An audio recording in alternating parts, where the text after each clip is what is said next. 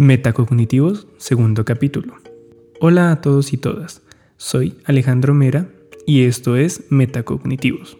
Tal como dice el título y como ya había dicho en el capítulo de presentación, en el día de hoy hablaremos respecto a las técnicas de relajación más utilizadas en la terapia cognitivo-conductual. Específicamente hablamos de la relajación muscular progresiva de Jacobson y la relajación por respiración técnicas ampliamente difundidas no solo en el ámbito de la psicoterapia, sino también a nivel de conocimiento general o popular, pero a las cuales habremos de hacerle algunas acotaciones puntuales. Para esta temática nos basaremos en el texto de Mariano Cholis, denominado Técnicas para el control de la activación, relajación y respiración, y también en el Manual de Intervención Cognitivo-Conductual de Ruiz Díaz y Villalobos, capítulo 5. La agenda para esta temática consistirá básicamente en hacer una contextualización de las técnicas de relajación ya mencionadas, su respectiva conceptualización, una breve descripción del procedimiento aplicado como tal, y al final veremos algunas consideraciones a tener en cuenta. Pero antes de iniciar con la contextualización, quisiera decir que estas no son las únicas técnicas de relajación que existen. También están la relajación autógena o algunas técnicas de meditación profunda, que si ustedes gustan, los trataría en un próximo capítulo. Ahora, tal como dice Chelis, la relajación no solo es una de las técnicas más utilizadas en la intervención psicológica, sino que incluso podemos aseverar que forma parte del acervo cultural propio de la historia de la humanidad. Y es que, de alguna manera, el hombre ha utilizado estrategias naturales de afrontamiento a las situaciones que le desbordan por un exceso de activación, con técnicas o procedimientos que le han permitido contrarrestar los efectos nocivos de la misma. ¿A qué nos referimos con situaciones que desbordan? Bueno, con ello nos estamos refiriendo a aquellos eventos en la vida de un sujeto en las cuales la respuesta frente a dicho evento fue excesiva, tanto puede ser en tiempo como en intensidad. Imaginemos que tú y tu amigo van caminando y sin esperarlo, un perro ladra muy fuerte tras una reja de una casa. Tú y tu amigo se asustan y salen corriendo un par de metros. Pero al cobrar conciencia de que el perro está encerrado y no los puede alcanzar, se detienen.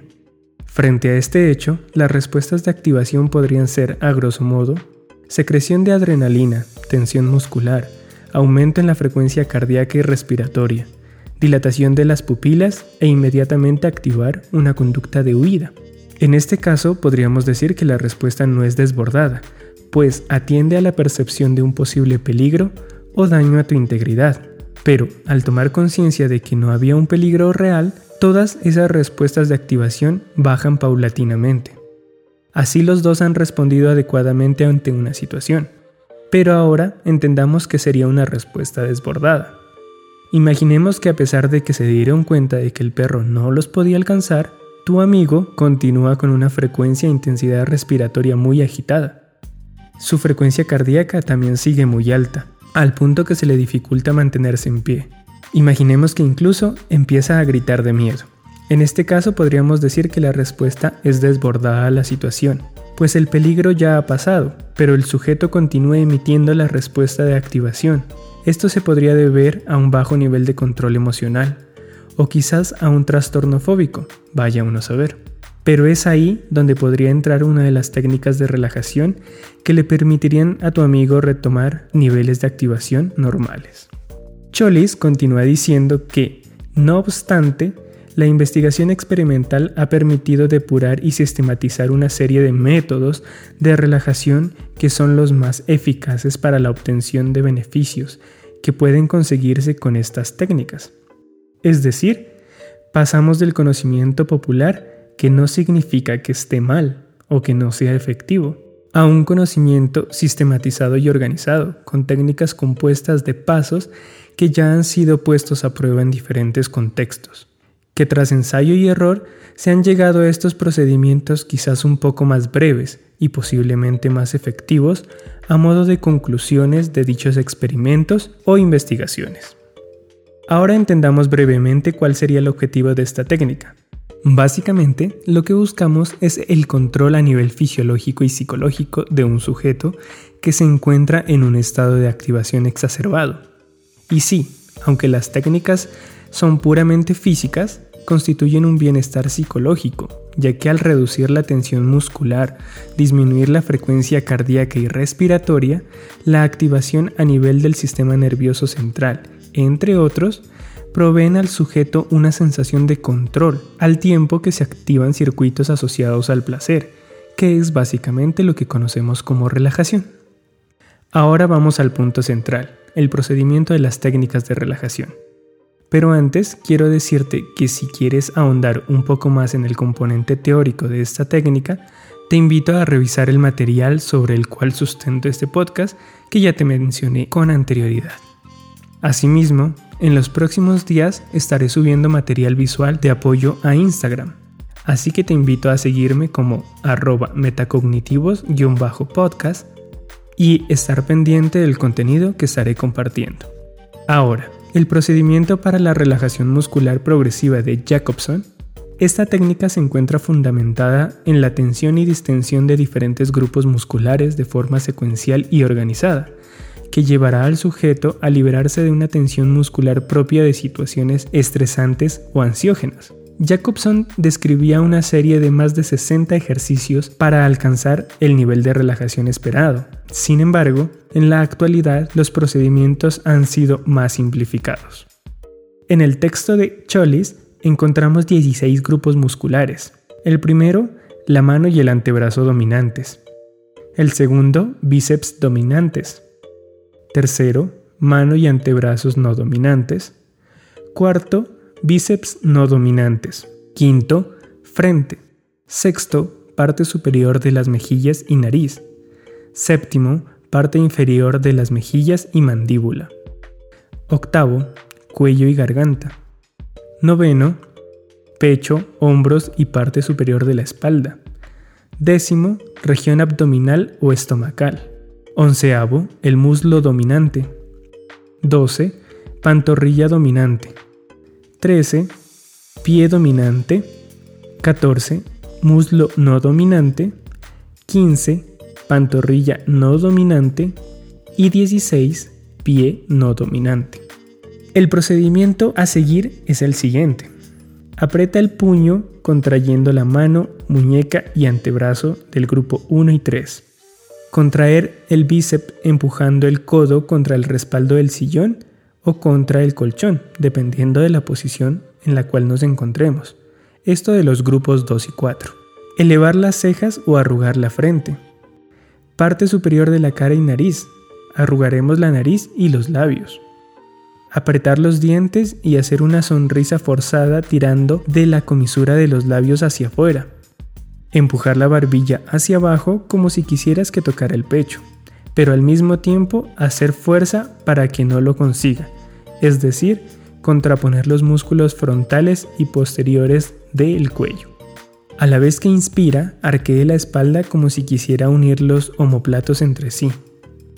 Poner el estómago duro y tenso, como si quisiera contrarrestar un golpe fuerte. Colocar la pierna estirada y subirla hacia arriba 20 centímetros, tensando y haciendo fuerza como si tuvieran un peso en el pie, que debieran sujetar a una altura de 20 centímetros. Para relajar, soltar la pierna y que caiga a peso. Para las pantorrillas y pies existen dos movimientos. Estirar la pierna y la punta de los dedos como si quisieras tocar un objeto delante. O doblar los dedos hacia atrás como si quisieras tocarte las rodillas con ellos. Es importante tener en cuenta que estos dos últimos ejercicios de tensión deben hacerlos sin forzar. La tensión debe ser suave, lo suficiente para relajar las pantorrillas y los pies sin producir ningún daño. Sin embargo, también propone una versión más breve, en la cual únicamente utilizaremos cuatro grupos musculares. Consiste en el mismo procedimiento que el anterior, pero agrupando en un movimiento los brazos, dominante y no dominante, piernas y pies dominante y no dominante, y los músculos de la cara y el cuello. Se puede iniciar desde el 1 hasta el 16 o viceversa. Sin embargo, personalmente prefiero hacerlo del siguiente modo. Iniciar por los grupos musculares de los pies y piernas, abdomen y estómago, pecho y espalda, manos, brazos, cuello y rostro. La razón es porque así fue como aprendí a aplicar esta técnica, y a mi parecer es una secuencia un poco más organizada. Sin embargo, están las otras propuestas previas. Cabe aclarar que sea cual sea la secuencia que utilicemos, el principio es el mismo, tensionar y distensionar los músculos de una forma organizada y se debe realizar siempre en el mismo orden. Por su parte, Ruiz, Díaz y Villalobos proponen una variación del procedimiento, relajación diferencial y relajación pasiva, que si ustedes gustan, podremos tratar en próximos podcasts. Ahora vamos a hablar sobre la relajación por respiración. El objetivo de esta técnica es devolver al sujeto un estado de activación fisiológico normal, tanto a nivel de tensión muscular como su frecuencia respiratoria y cardíaca, en general de su sistema nervioso central. Esto basado en la repetición de una serie de inhalaciones y exhalaciones secuenciados y sistematizados que paulatinamente deberían llevar al sujeto a un estado de relajación. Según Díaz, Ruiz y Villalobos, la respiración es un proceso esencial en la regulación de la actividad metabólica del organismo.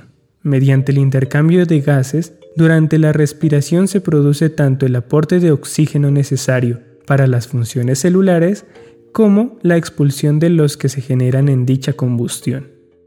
Se compone de las siguientes etapas, inhalación o inspiración, pausa inspiratoria y exhalación o expiración. Según nuestros autores, existen diferentes tipos de respiración, a saber, respiración de tipo costal, diafragmática y abdominal, siendo la última mi preferida para las técnicas de respiración. Asimismo, refiere diferentes tipos de ejercicio, tales como la respiración profunda, respiración contada, respiración intercostal o media, respiración alternada y los ejercicios de respiración abdominal. Ahora te explicaré mi método de relajación por respiración. No quiero decir que yo hubiese inventado este método ni nada por el estilo, simplemente es la que yo aplico.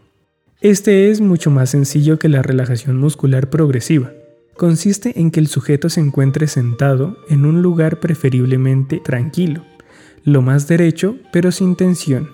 Colocar la mano derecha sobre el abdomen y la mano izquierda sobre el pecho. Esta última nos servirá como medidor o indicador del ejercicio. Ahora, con los ojos cerrados, tratamos de imaginar que tenemos un pequeño globo en el abdomen el cual cuando inspiramos se inflará.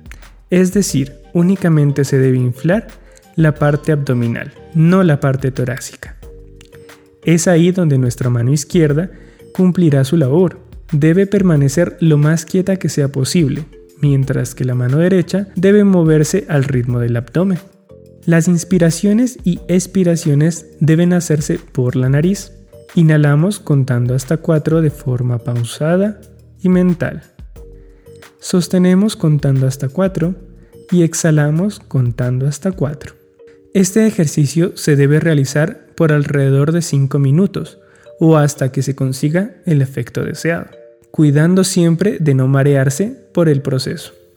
Las inspiraciones no deben ser profundas, solo el suficiente aire para mantener un correcto funcionamiento del organismo. A medida que se consigue un estado de relajación, la cantidad de aire que ingresa al organismo puede ir variando y la frecuencia inspiratoria también bajará.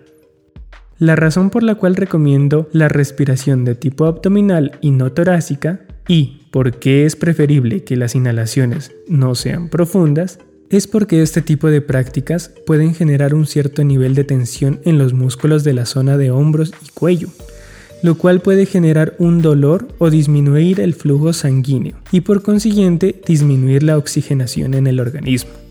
Ahora, para finalizar, unas breves consideraciones a tener en cuenta. No todo es positivo en los ejercicios de respiración o relajación. En ocasiones pueden generar efectos inesperados e incluso contrarios a lo deseado. Dependiendo de la persona que lo ejecute, podría causar mareos, sensación molesta de calor, sensación de pérdida del control, pánico, entre otros, como menciona Ley, citado por nuestros autores Díaz, Ruiz y Villalobos. Según los mismos autores, refieren como posibles efectos de los ejercicios de relajación las descargas autógenas, como dolor, ansiedad, palpitaciones, calambres musculares o llanto. Esto obviamente son efectos que no suceden en todas las personas. Dependerá de diferentes aspectos, si aplica la técnica solo o en compañía, si el estado a controlar es demasiado exacerbado y pudiese llegar a requerir un control médico o algunas otras circunstancias propias del sujeto. Ahora, quisiera decir que no deberíamos caer en considerar la relajación como la panacea para los malestares emocionales. Es una técnica más que puede colaborar o contribuir significativamente al bienestar de una persona, pero definitivamente no lo es todo. Como última consideración, también debemos tener en cuenta que ni esta ni ninguna de las técnicas que podré traerles en este podcast sustituyen un proceso terapéutico profesional. Si usted sufre de estados de activación desbordados por diferentes situaciones o condiciones, como trastornos de ansiedad o trastornos fóbicos, lo más recomendable es que acuda a un psicólogo para recibir un tratamiento adecuado. Antes de despedirme de este segundo capítulo, me gustaría invitarlos nuevamente a que nos sigan en Instagram como arroba metacognitivos-podcast, en donde estaré subiendo material complementario al podcast y en donde espero poder recibir sus sugerencias sobre temáticas que les gustaría que tratase. Sin más que decir, me despido, deseando que todos se encuentren muy bien y que sigamos día con día aprendiendo más del universo de la psicología.